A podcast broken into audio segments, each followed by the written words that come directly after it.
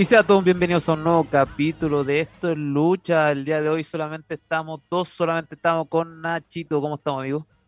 Este fin de semana ganaron wrestling. ¿Pero a qué costo? Al costo de muchas cosas. Se terminó en Extivo oficialmente, por decir así. Para algunos hay un cambio de logo, un cambio de marca. Tuvimos un Summer Slam con sorpresas, pero con sacrificio en la zona. Y en la semana un bonito Dynamite. De hecho, creo que una de las cosas bonitas de destacar el Dynamite de esta semana es que dejó un poquito de sorprender, pero eso, semana bastante noticiosa, típica semana post SummerSlam y se viene en cambio como uno se esperaba, don Sebastián. Así es, y el día de hoy no nos acompaña nuestro jefe porque va a estar solamente controlándonos detrás de cámara. Sí, estoy bien, vos no. Eh, de repente voy a meter un poco la cuchara, pero no creo. bueno, lo que pasó fue que eh, nuestro jefe no vio ningún evento, así que lo echamos al agua al tiro y vamos a tener que comentar nosotros mismos. Partamos con el dolor de del dolor de trasero que tuvimos este fin de semana con SummerSlam. Partamos por el kickoff. ¿Viste el kickoff? Sí, lo vi. ¿Te gustó el kickoff Biggie contra Baron Corbin? Comparado con, con luchas de la cartelera principal, me gustó, porque tenía una historia detrás conmigo con el tema del maletín. El tema es que el desenlace fue muy rápido, o sea, dos semanas con la historia de Corbin robándose el maletín. Pero lo bueno es que Corbin después, el resultado ganó Biggie, felices, jajaja, gran ovación de Biggie. Ojo con eso con el público norteamericano. Biggie tiene mucho, mucho arrastre, me sorprendió. Eso me sorprendió. Más que incluso el mismo New Day, Biggie mueve mucha gente. Eh, sobre la actuación de Corbin, Corbin, igual con todo lo pajero que está y cosas así, se le ve igual mejor haciendo las típicas movidas, pero por lo menos justificando muy bien el personaje. Pero ahora Corbin se fue a Las Vegas con, con una luca, por decir así, y se hizo millonario, guiño, guiño, y, viejo, me encanta la historia de Corbin porque Corbin le dio algo que yo no pensaba, que el personaje de Corbin fuera para ver, como que qué va, qué va a hacer este weón la otra semana, va a perder la plata, no la va a perder. Entonces me gusta esa temática del Corbin chileno, un weón que tiene eh, plata y la gasta de hora.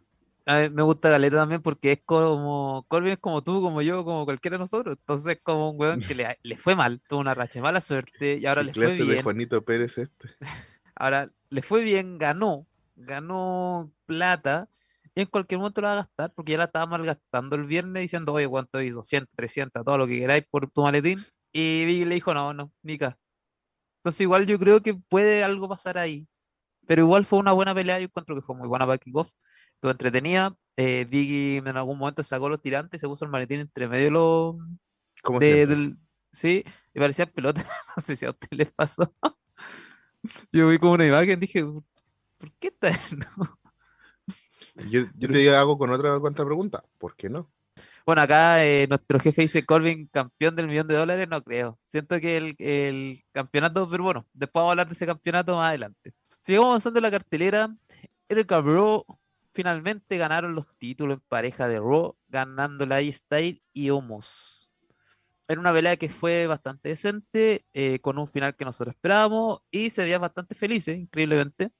Eh, Randy Orton se veía muy feliz ganando el campeonato. Y Matt Riley, fue un voladito que todo nos cae bien. Nacho.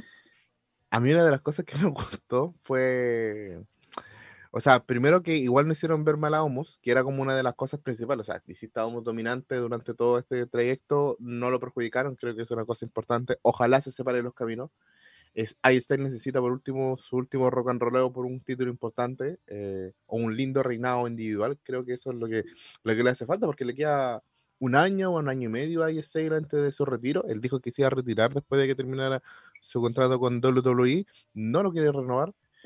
Y a mí me, me ha sorrido, si bien potencian a Homos, porque gigantes se fueron varios, no recordemos también eso. Y por lo menos el personaje de Homos te da ese gigante un poco creíble este es carismático, o sea, es carismático. impresionante, es espectacular. Sobre la lucha no me gustó, eh, básicamente porque no alcanza a verla bien, porque literalmente eh, estaba terminando la, la, losa, vi la entrada y dije, ya, por último me pierdo la intro. Viejo, me perdí casi todo el combate. Yo digo, pero ¿cómo ganaron? Un combate de como 7 minutos, fue igual rapidito. Eh, no hicieron el doble recado como yo esperaba. lo esperaba realmente un doble recado ese buen gigante. Pero bueno, y nada más que sí, pues, ¿qué se viene para Homos? Yo creo que para Omos se viene un. Ojalá, no me gusta hacer. O sea, a la gente no le gusta que uno haga comparación, pero me gustaría que fuera como más o menos lo que hicieron con Strowman cuando lo separaron de la familia Wyatt. Por último, un pequeño tiempo haciendo squash, pero construyendo el personaje de, de Omos con el tiempo.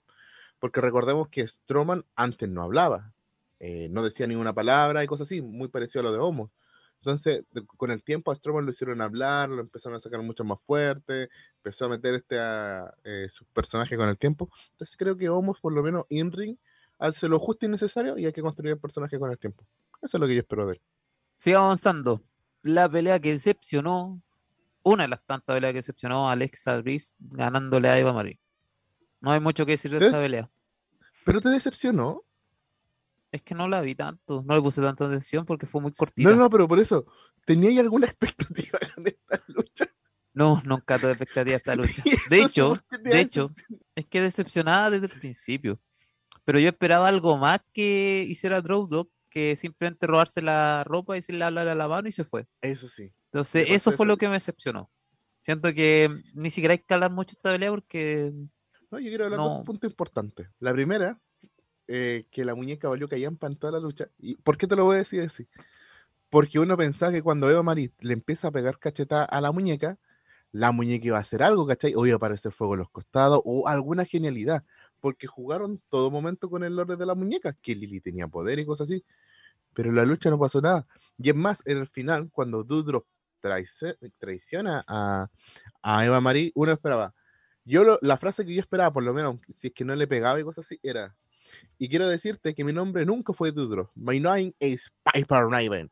No sé, pero al final llega Roll, dice, dice casi lo mismo. Ella me puso Dudro, pero sé que me gustó el nombre. Y yo, ¿por qué no? Vuelve tu nombre original.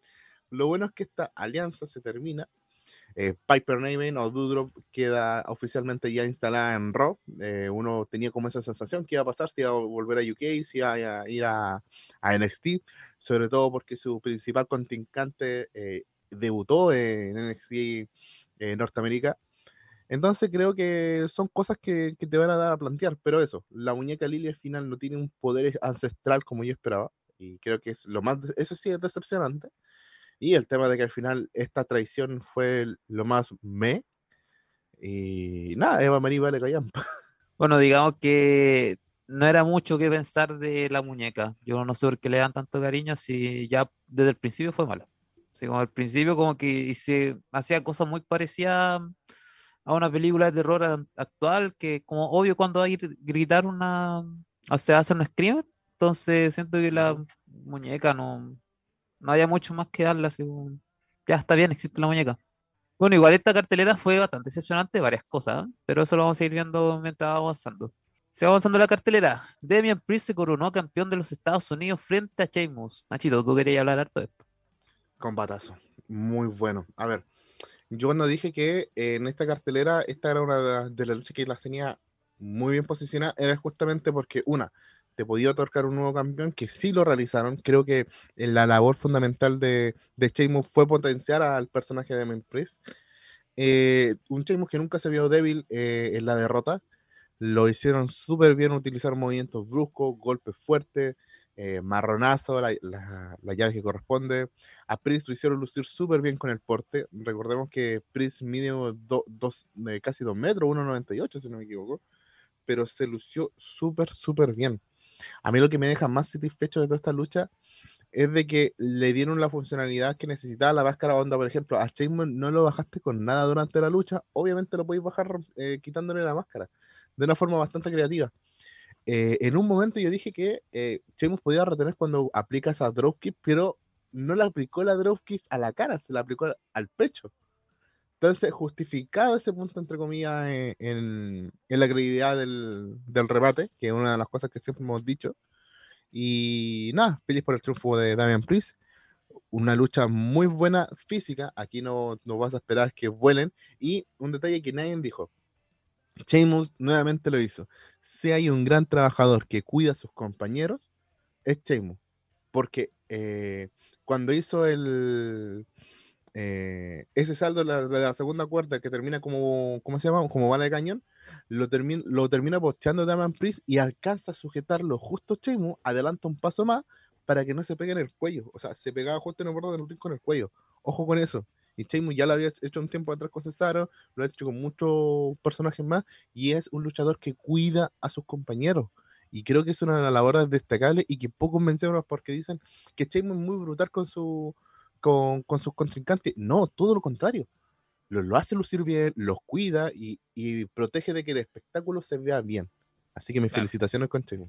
Sí, bueno, igual fue una buena pelea. Eh, debo decir que eh, aquí me gustó mucho que cambiara el campeonato. Y en casi todo me gustó mucho que cambiara el campeonato.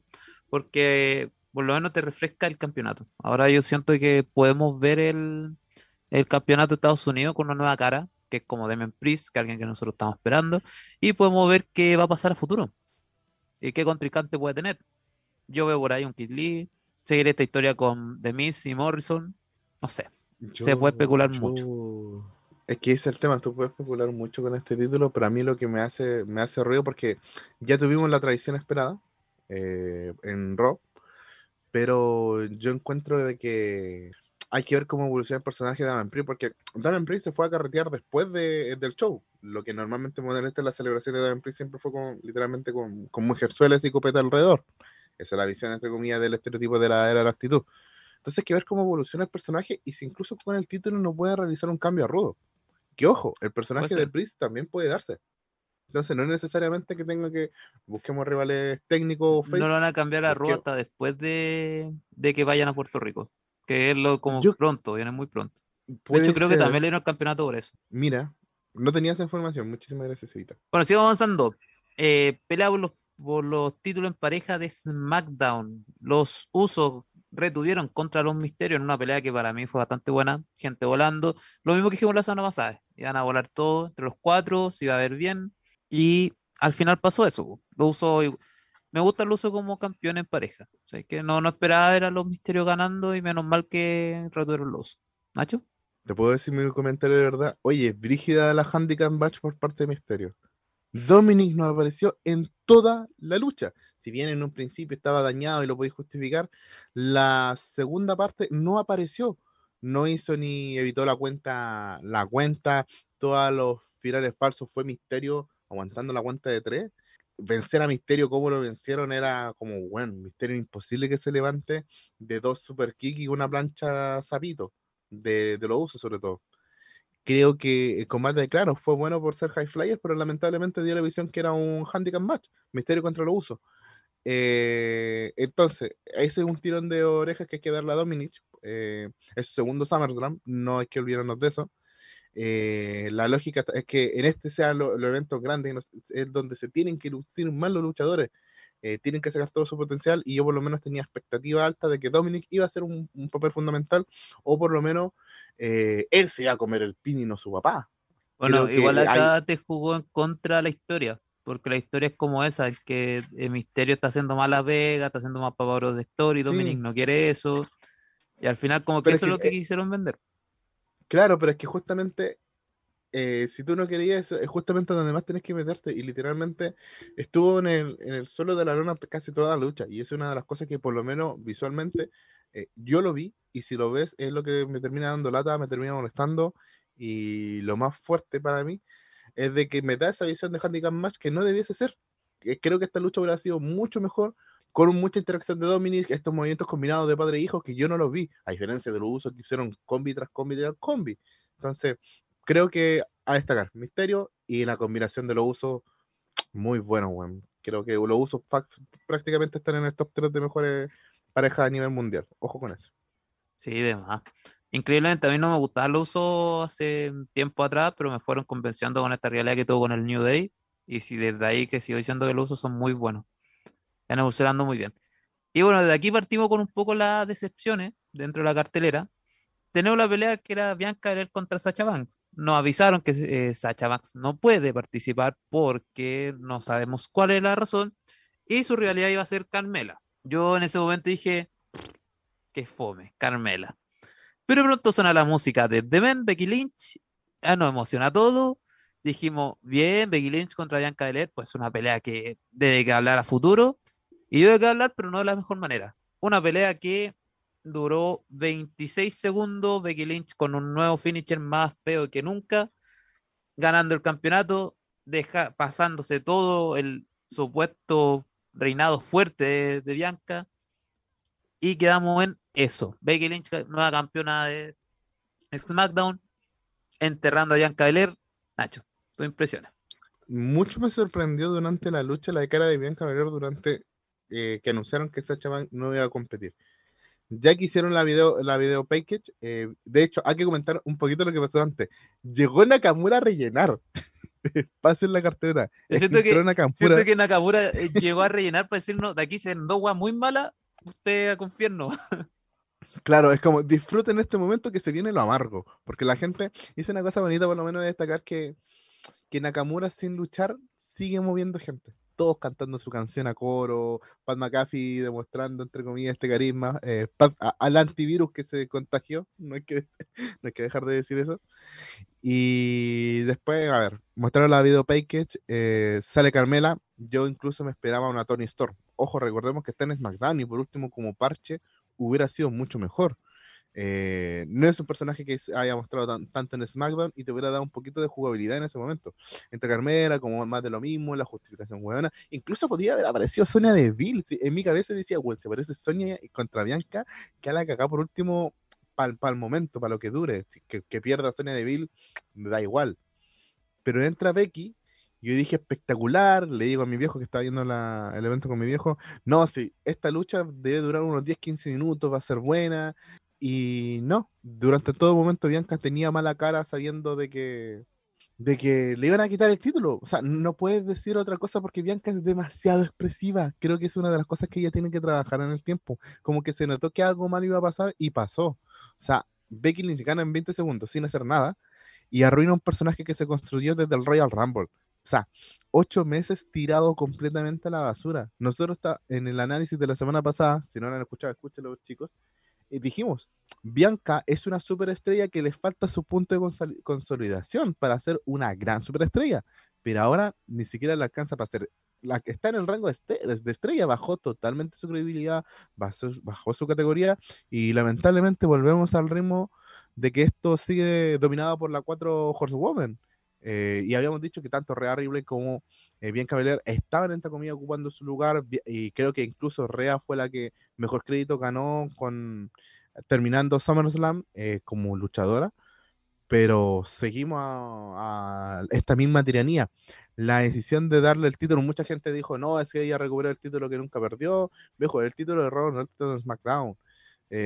si, si, me quería usar esa lógica, usemos la lógica bien no sé, me dio mucha lata por, Bianca. Dicen que quieren hacer a Becky Hill, pero creo que el momento de ver a la mejor Bianca Belair y la Bianca, la ST de NXT, siempre fue Hill. Yo creo que aquí van a meternos a la fuerza que Becky Lynch es mala. Eh, porque, ¿Por qué? Porque ya lo están haciendo.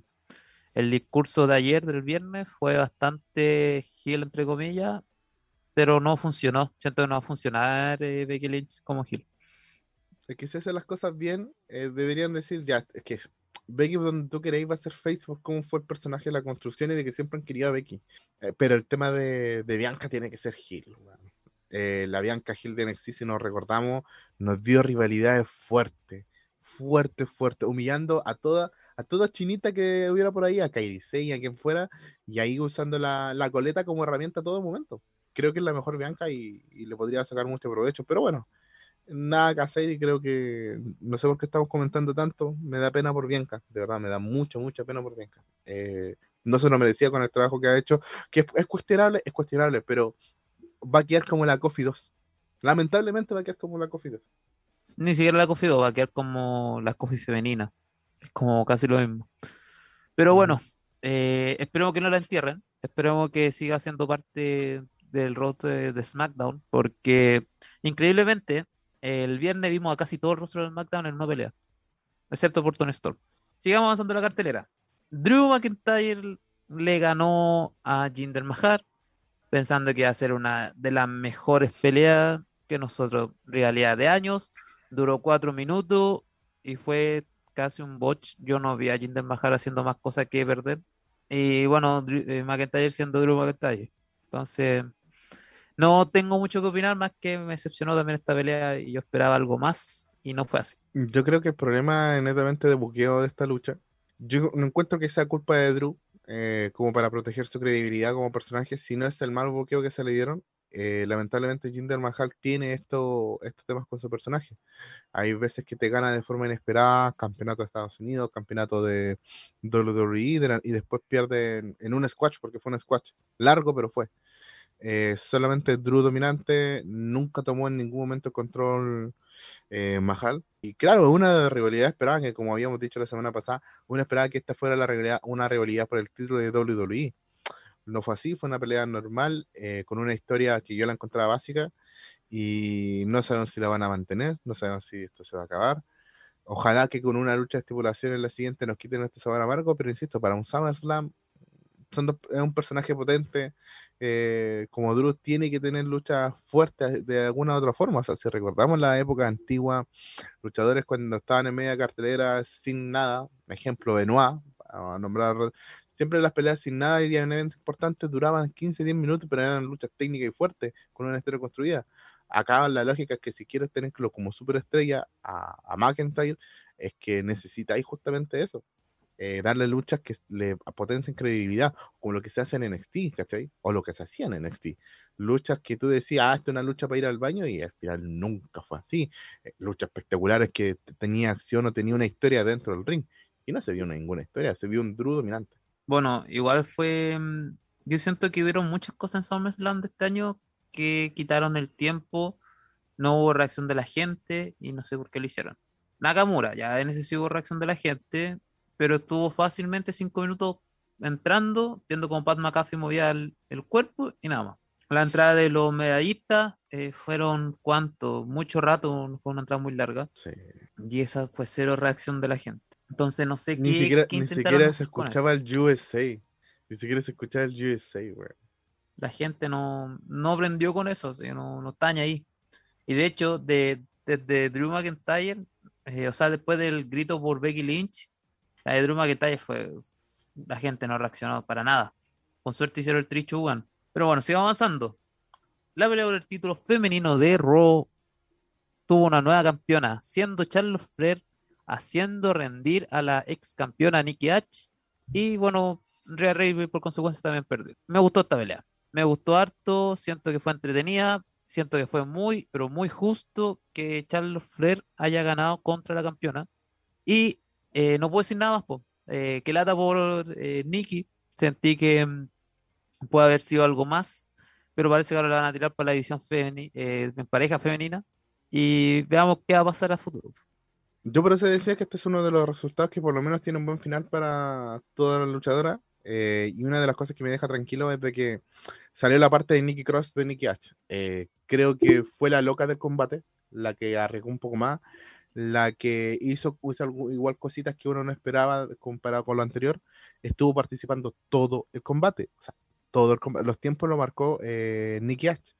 Y eso igual te deja bastante contacto porque igual, insisto, ver nombres que por lo menos en la cartelera de Main que va a volver un poquito a Mincar, eh, se haga sentir y por lo menos la gente le brindó su apoyo, aunque eh, Carlota tiene, no sé, qué están haciendo con Carlota, parece, yo siempre he dicho, a ver, a mí me gusta que Carlota sea campeona, es la mejor luchadora, pero darle reinados cortitos, lo que decíamos de Sacha Man, ¿para qué chuche le dé un reinado a Sacha Man si va a durar un día o una semana?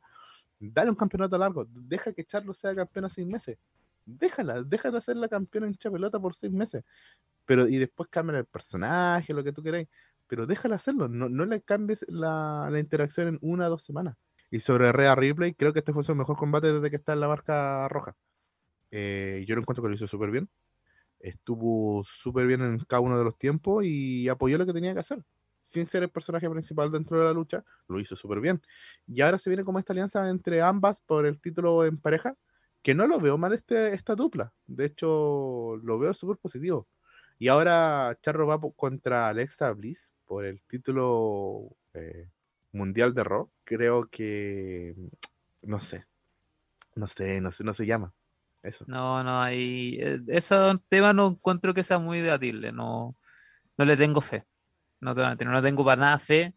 Si ganara Alexa Bliss, van a hacer un título parecido al que tenía Wyatt. Van a hacer un título con una muñeca. Espero que no, porque siento que Alexa Bliss eh, es muy buena luchadora y todo, pero este personaje siento que no estaba para ser campeona. Y el tema es la sombra de Wyatt en todo momento. Ese es el problema. Por eso digo que no, no creo que va a ser campeona. Bueno, sigamos avanzando. Que igual nos queda un poco cartelera y nos queda una cartelera completa todavía.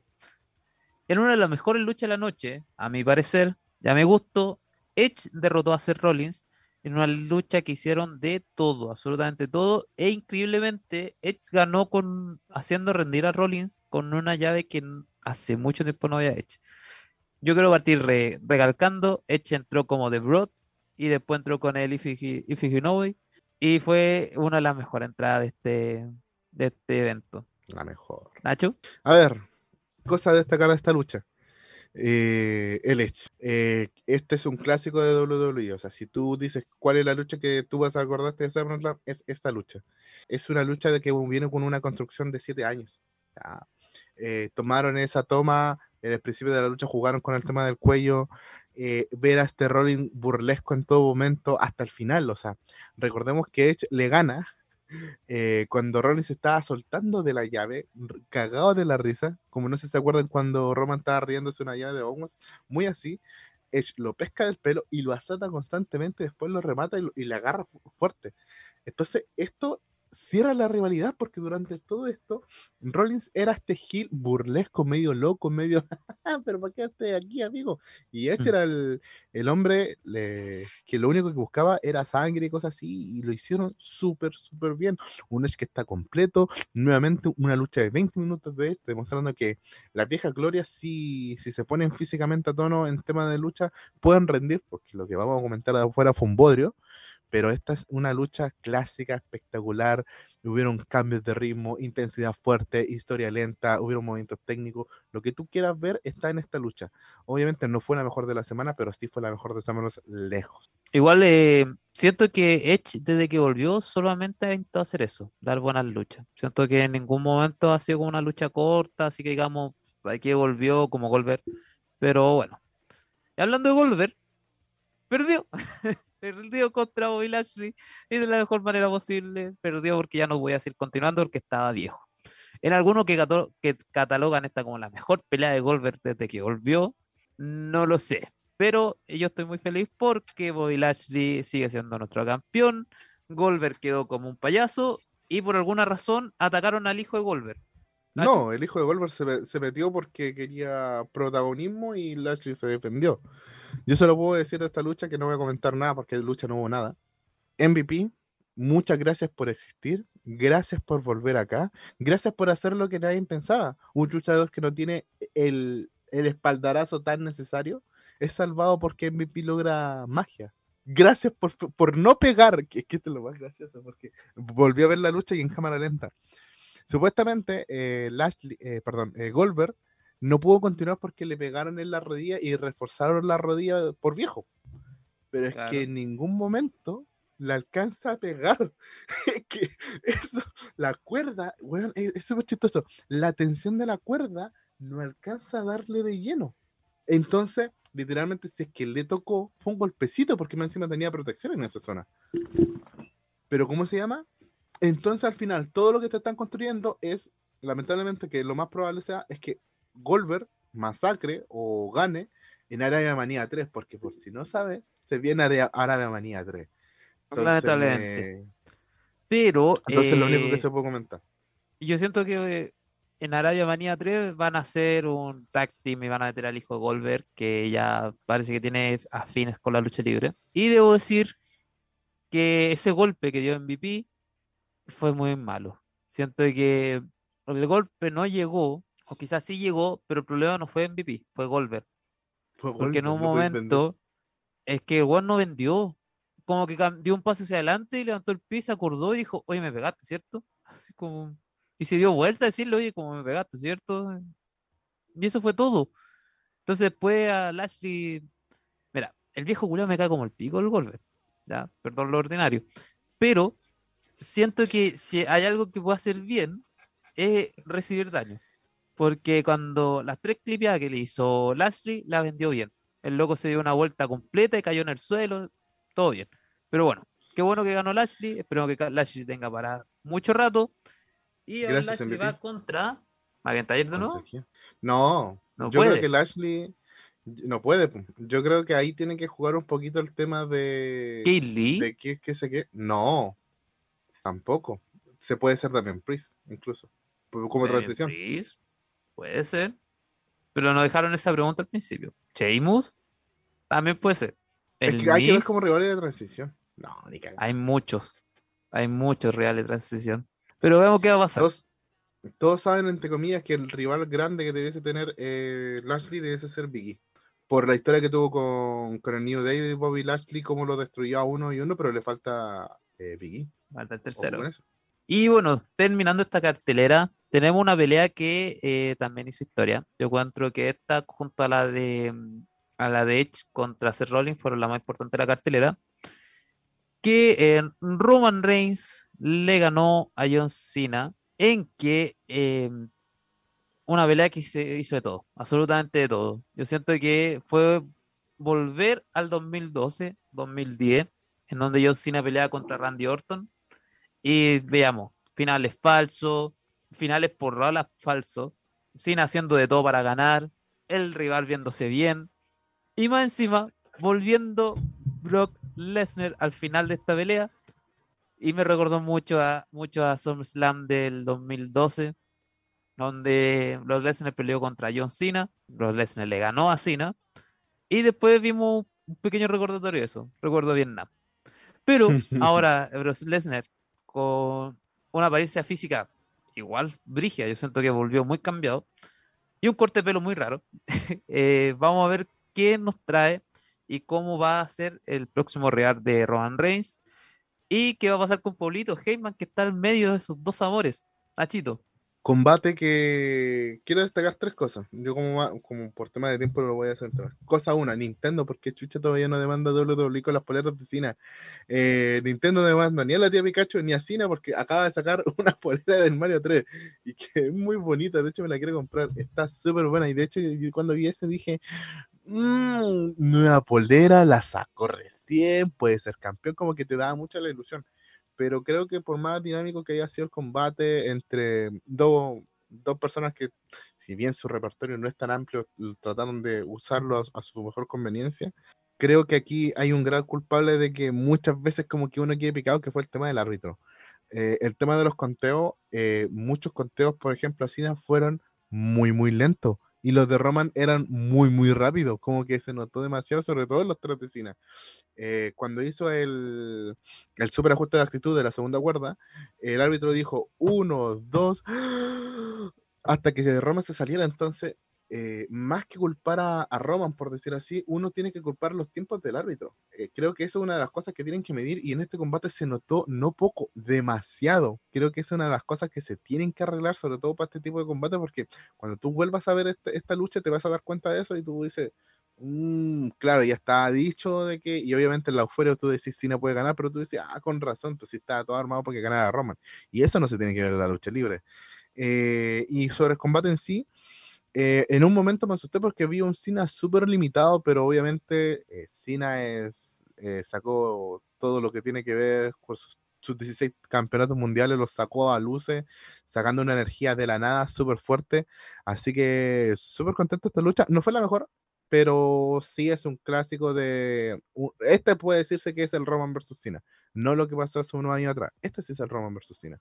Y creo que con eso nos quedamos satisfechos. Sobre el retorno de Lesnar, eh, va a estar entretenida la historia. Creo que eso es como por Storytelling ganamos todo. Pero como vivo en SmackDown, me preocupa el papel de Valor. Valor aquí vino. Por último, Valor déjalo con el título intercontinental un tiempo. Pero, ¿qué lata Valor? Bueno, ahora Valor va como eh, Real de transición, al parecer. Va a ser el real, el primer Real de transición de Roman Reigns después de Cena. Y bueno, esa es la cartelera de SummerSlam, una cartelera con altibajos. Pero siento que lo mejor fue lo que vino el domingo, que fue una cartelera que fue mucho mejor.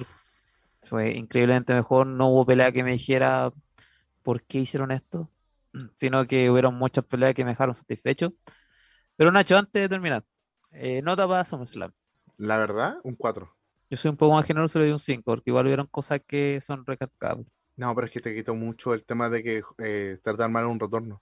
La lógica es que el retorno de Becky Lynch se diera muchos puntos, pero al final tú te quedas con lo malo más que el retorno. Y el tema de muchas luchas rellenos que estas luchas pudieron ser un tweet. Entonces creo que eso se castigan. Los puntos positivos en mente son tres peleas. Para mí, la pelea de Sheamus, la pelea de, de Edge y Rolling y la pelea del main event. Mención honrosa al título de, de femenino Raw y el resto o no cumplieron o cumplieron los justo necesarios.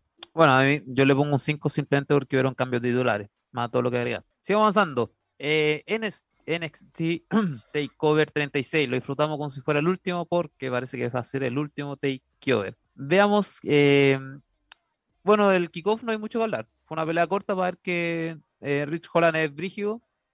Eh, nada más que ese. Pero partamos con la cartelera. Espérate, es que Rich Holland me recuerda a, no sé si vieron Son como niños uno, cuando las chicas se van de a Son como niños, la primera. Ah, ya. Eh, recuerdo que hay como un musculoso que llega así y tiene voz de pito. Que habla así como Mickey Mouse. Entonces, a veces que Holland tú lo ves como una persona contentosa, pero habla y habla, habla tan. No, no, tiene la voz que dice tener como la estructura. Entonces, como que no me hace verlo como, no sé, próximo contendiendo un campeonato mundial, que es lo que algunos están vendiendo en este momento. Eh, pero, pero la lucha la vi rápida y al final, como kickoff, tampoco me gustó mucho, pero es un kickoff. Es un kickoff, claro. Pero avancemos, porque tenemos harto que hablar, demasiado que hablar. La primera pelea de todas, eh, que por el orden yo creo que la chunté. La primera, Cameron Graves ganándole a L.A. Knight eh, por el campeonato del millón de dólares. Siento que esta pelea tuvo de todo. Siento que fue muy entretenida. Fue la mejor pelea de Cameron Graves de, lo que va de NXT. Y quizás también la mejor de la LA. Y fue un buen resultado. Se llevó bastante bien.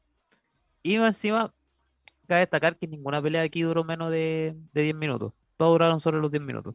Destacar la, la labor de Ted DiBiase que que uno dice cuando un viejo o una leyenda interviene en lucha, eh, normalmente todos se enfocan en la leyenda, pero aquí fue para, ya sea para darle, aumentar la potencia del golpe de Cameron Games o, hacer su mítica llave del millón de dólares eh, en un momento de distracción, que al final eso le termina ayudando a la victoria de Cameron Games. Creo que muy bien Ted DiBiase, de hecho, eh, complementó demasiado el personaje de Cameron, Cameron Grimes.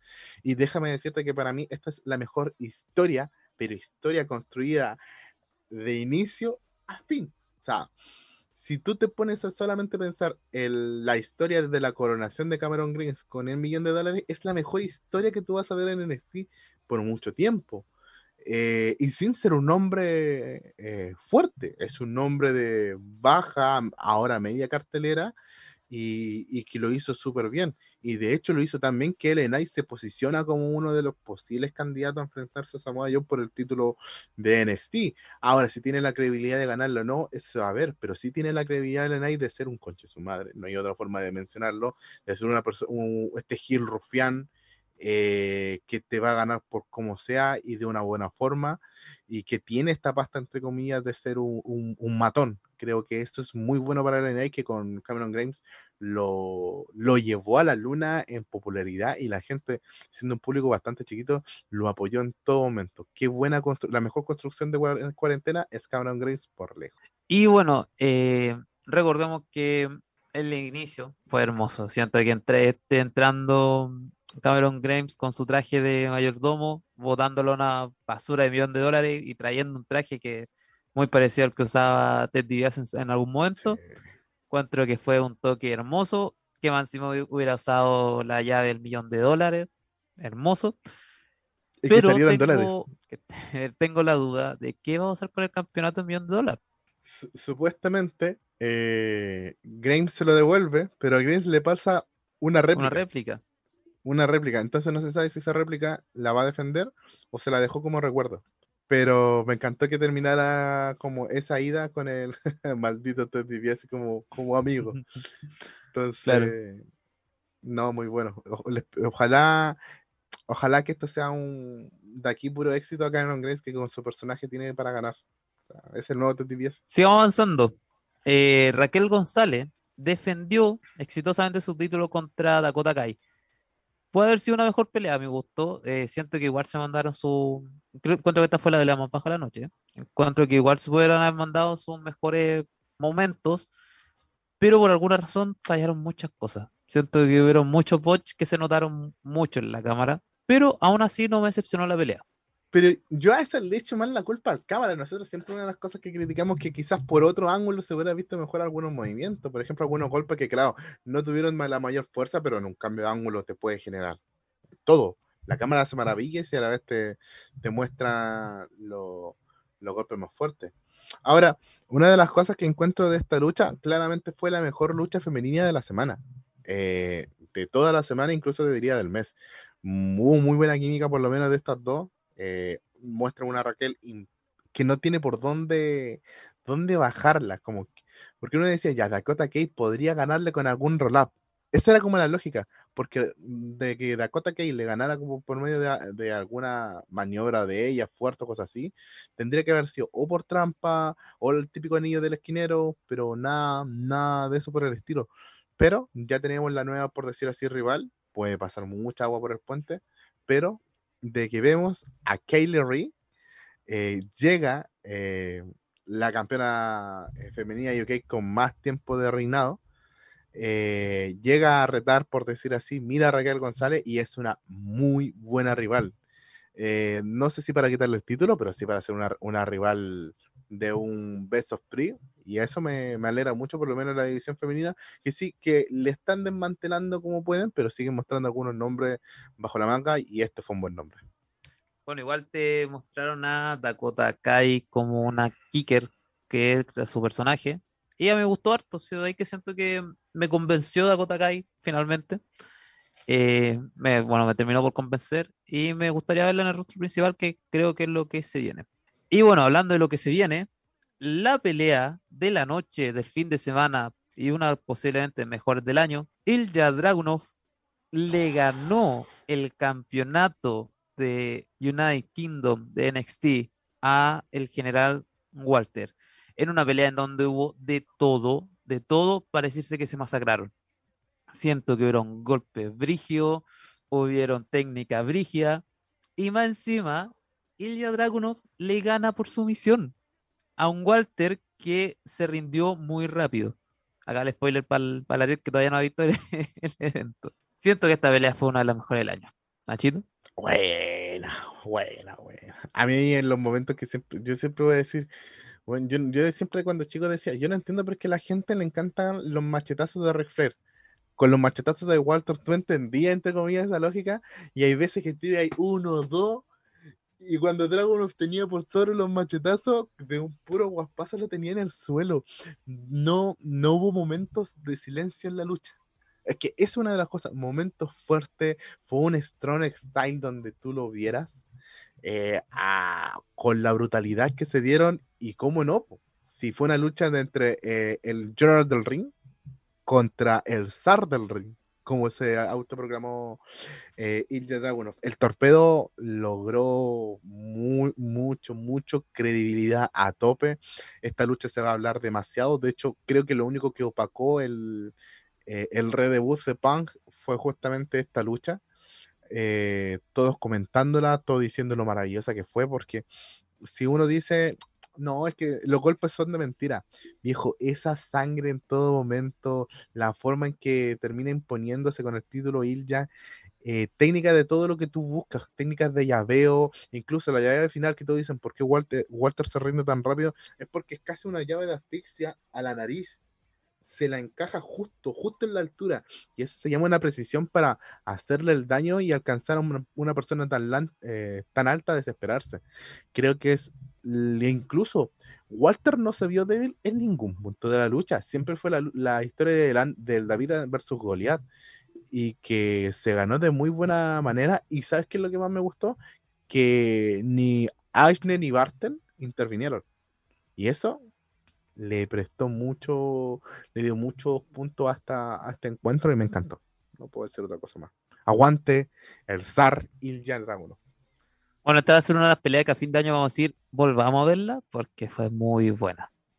Hay que decirlo.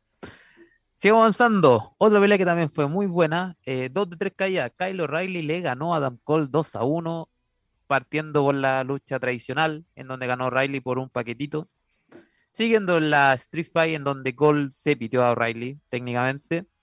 Y en una Steel Cage, en donde O'Reilly ganó por sumisión a Adam Cole, dejando a Adam Cole fuera de esta pelea y fuera de NXT, supuestamente. Nacho. Un combate completo como tenía que terminar, terminar esta rivalidad. El 2 a 1 final se lo termina llevando Kyle O'Reilly, tanto en la lucha como en la rivalidad. Lo deja súper bien potenciado en la, como una nueva superestrella de NXT, que es lo que se está construyendo con Kyle O'Reilly y es lo que nosotros esperamos y es una predicción que por lo menos acertamos. Le falta solamente el oro de su cinturón, pero yo creo que de aquí a diciembre sí lo debiese sostener. O una subida al mayor roster, pero como un personaje con alta credibilidad también puede ser. Eh, es el fin de la era de Adam Cole. Eh, una era que nos trajo a la Indisputable Era, con títulos con una credibilidad altísima en todo momento, con buenas rivalidades, con un fin de rivalidad espectacular. O llevar una rivalidad de ROH acá lo hicieron de manera genial. Me encantó la rabia que se tenían durante la lucha, la historia y contada. Y el final de la última lucha de esta tres eh, fue, fue muy inteligente, demostrando que el poder de piernas que tiene Kyle O'Reilly es de otro nivel. Si hay alguien que sabe utilizar las piernas eh, con la partida de Brian, es justamente Kyle O'Reilly te puede dar ese estilo de lucha. A ver, también en la lucha libre hay que hablar de estilos. Adam Cole es un showmatch él te vende todo, te vende movimiento, te vende lucha, te vende historia, y eso es lo que te trae a un call. O sea, para dónde se vaya, sea para el main roster o te vaya a IW, eh, es un show match. O sea, tienes mucho que hacer con él. Entonces, es uno de los personajes que no es desperdiciable porque tiene micrófono y cosas así. Un ejemplo, Finn Balor tú le puedes criticar que mm, quizás no tiene tanto micrófono valor. Es un buen luchador, pero no tiene micrófono. Pero este lo tiene todo tiene un muy, muy buen micrófono. Sí, se puede criticar, pero a lo que voy al público de WWE o cosas así, se fortalece. Adam Cole dice dos, dos frases y entra súper bien. Eso es, es, una de las cosas que para mí me causa mucha sensación y, y, nada, pedazo de combate. Kyler Rice se ve súper bien. Este fue Adam Cole y que sea donde sea lo mejor. Pero la época dorada de NXT es la época dorada de Adam Cole. Creo que mejor no lo va a hacer en ningún lugar. Bueno, para donde sea que se haya Adam Cole, nosotros lo vamos a seguir. Y finalizando en este maravilloso evento, porque no, hay otra palabra que decir, Samoa Joe le costó físicamente, pero ganó el campeonato de NXT a Karen Cross, acabando con el reinado del Cacas, viendo un nuevo, tercer reinado de Samoa Joe. Siento que esta pelea necesitaba ser así, necesitaba ganar Samoa Joe, independiente de cómo fuera. Increíblemente sentí que Samoa Joe se cansó mucho antes de que terminara la pelea pero aún así no fue una mala pelea. ¿Nacho? Mira, esta pelea me encantó. En el sentido por el resultado y porque volvió a Max que Buster. Porque por más que, por más que dijeran una de las razones que Samoa Joe tenía este, este don de ser una persona destructiva era justamente por su remate. Entonces verlo y rematar así a Carrion Cross lo encontré genial. La lucha, obviamente, los tiempos, yo pensé que lo iba a llevar Carrion Cross y no lo llevó Carrion Cross. El tiempo en sí lo llevó la experiencia de Samoa Joe. Eh, obviamente entra sin Scarlett, ya empieza a preocupar la razón por la que no entra con Scarlett. Quizás pasó algo en verdad. O hay algo que, Yo te voy a responder ahora. Es algo que tú dijiste hace mucho tiempo. Quieren dejarlo a que Karian Cross no es nada sin Scarlett y cuando volviera Scarlett volver con los poderes. Esa es la idea de por qué no apareció con Scarlett. Sí, yo también creo lo mismo, pero por ejemplo. No, es que no, es una cosa de creer, es una cosa que ya dijeron, así como se revelaron los planes por qué Scarlett no estaba. De hecho, sí. eh, Karen Cross iba a tener una racha de, derrota, pero Jeff Hardy le dio COVID. Entonces eh, nos salvamos eso. Sí, no, por lo menos, mira, a mí el tema de hacer a Scarlett como eh, lo que hacía Paul Berry con, el, con la, la de Undertaker, juega súper bien el personaje. Pero lo que nosotros necesitamos, o lo que necesitamos en NXT, no era justamente como estos personajes dominantes con poderes místicos, sino personajes que te pudieran contar historias solos. Entonces creo que como campeón, eh, bueno, el segundo reinado, que es el que podemos criticar, es muy cuestionable. O sea, vences a cinco luchadores, o sea, perdón, cuatro luchadores top tier de, de, la división de NXT y te vas al roster principal y pierdes con Jeff Hardy, sea como sea. Eh, llegas acá, perder con un Joe que viene decastado. Si, hoy día se notó, entre comillas, eso. Se nota que Joe está decastado, que le falta training. Era su primer combate después de un año y ocho meses. Pero de todas formas, igual se, se sigue viendo y tú entiendes por qué Samoa Joe es de los personajes más, más importantes a lo largo de la historia del wrestling. Eh, siendo gordito, siendo macizo, tiene una agilidad de gacela, o sea, esas patadas a la cabeza son espectaculares, esos pequeños jabs son bastante visibles y la gente sigue con el Joe Joe, o sea, es un personaje vigente. Y que más encima dices es que yo en cualquier momento puedo volver. Ojo con eso, en cualquier momento puede volver al Van Roster. Y como en NXT lo, van a, lo quieren tirar como ya no algo show en vivo, aunque USA Network empezó a quejarse con eso mismo, eh, con Samoa Joe se puede ganar mucho, mucho, mucho. Entonces hay que ver cómo le dan este nuevo enfoque. Creo que el próximo capítulo sería interesante hablar justamente de ese nuevo enfoque. Pero nada, para mí un combate, para mí el combate bajito de la noche en tema de wrestling, pero en tema de resultados, storytelling y por Samoa Joe, eh, fue muy bueno. Bueno, bueno, si veamos qué va a pasar con Samoa Joe, eh, tiene varias personas que están detrás de su título. Entonces veamos qué pasará finalmente. Pero bueno, eh, terminando esta cartelera, eh, yo le doy un, un, fácil 8 de 10. Siento que las cosas bajas no fueron tan bajas y fueron puros resultados buenos. ¿Nacho? 9 de 10. Con con yo me la juego por dos razones. Tenía una lucha, lucha 5.25 estrellas. La historia de Games fue la mejor culminación de una gran rivalidad. Eh, tienes la, una de las mejores rivalidades también con O'Reilly y Adam Cole, que se termina una era. Entonces, si tienes estos tres grandes hitos, más con la coronación del primer tres veces campeón de NXT, creo que es un show redondo. Obviamente son cosas pequeñas, imperfecciones, que en el caso es como el ritmo de la lucha del main event y cómo fue el tema de, por decir así, eh, eh, el ritmo un poquito. también fue un combate, fue el mejor combate femenino de la semana el tema del campeonato femenino de NXT. E incluso el plus fuerte es la, nueva retadora de Kylie Ray. Entonces es una de las cosas que a mí me deja contento, por eso 9 de 10. ¿Por qué no de 10? Porque obviamente pasan cosas chiquititas, pero un show espectacular, arriba y abajo. Y bueno, ya estamos llegando al final de este capítulo, eh, hablando de mucha lucha. Hablé un poco de la pildorita de la semana. Siempre que está vendiendo mucho humo. El legado del fantasma finalmente está completo. Rabia. Mm, porque no fue Katrina. Yo pienso lo mismo. No, es que tenía, es que viejo, lo compartían en, en Twitter. Una de las mejores amigas de Santos, por decir así eh, en USA, es Katrina. O sea, ¿cómo, qué, ¿por qué? A ver, eh, y esta es mi duda si a Katrina eh, en un principio la mostraban, eh, incluso en Raw la empezaron a empujar y cosas así, ¿por qué después de dos años, porque han pasado dos años, no se arriesgan? Aunque arriesgues un poquito. no sabemos, pero eh, eso yo creo que lo vamos a ver a futuro y no me molesta que sea Electra López. Siento que Electra López tiene mucho, mucho potencial también para ser parte del legal fantasma. Pero aquí es como uno se pone como chileno ahí con la claro, pero hay que evitar un poco eso. Y la otra bildorita, eh, la última, el Miss traicionó a Morrison finalmente y se viene la rivalidad. Espero que en WrestleMania se culmine de alguna forma. Haya un intermedio entre medio, qué sé yo, pero vuelvan a aparecer entre ellos y sea por un campeonato. Pero bueno, Nacho, despídete, saludos, recomendaciones, lo que quiera. Bueno, gente, muchísimas gracias por haber escuchado eh, la review de, de SummerSlam y de NXT TakeOver 36.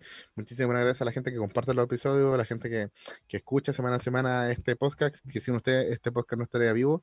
Eh, aunque el jefe no aparece hoy día, eh, mi saludo a él. Y recuerden que nos pueden escuchar en las diferentes plataformas, iVoox, iBox, Apple Music, Spotify, donde tú quieras, nosotros vamos a aparecer. Y porque esto es, esto es lucha, ¿no, Sebastián? Así es, y pueden seguir escuchándome a mí y a nuestro jefe en uno del montón eh, nuestro podcast para hablar de desahogo y todo lo que se viene en la vida, en el futuro, etcétera. Y recuerden seguirnos en las redes sociales, esto es Lucha PD, en YouTube, esto es Lucha FM. Eh, recuerden seguir todas las, eh, todas las transmisiones de Radio F5 y recordemos que desde ahora, de, muy pronto, Radio F5 va a estar en Twitch desde las 9, un cuarto de la tarde, si es que no me equivoco. Y muy bien, nos, nos vamos. Ah, antes, es que fue el, el, el nuevo logo NXT hasta la próxima semana. Nos vemos.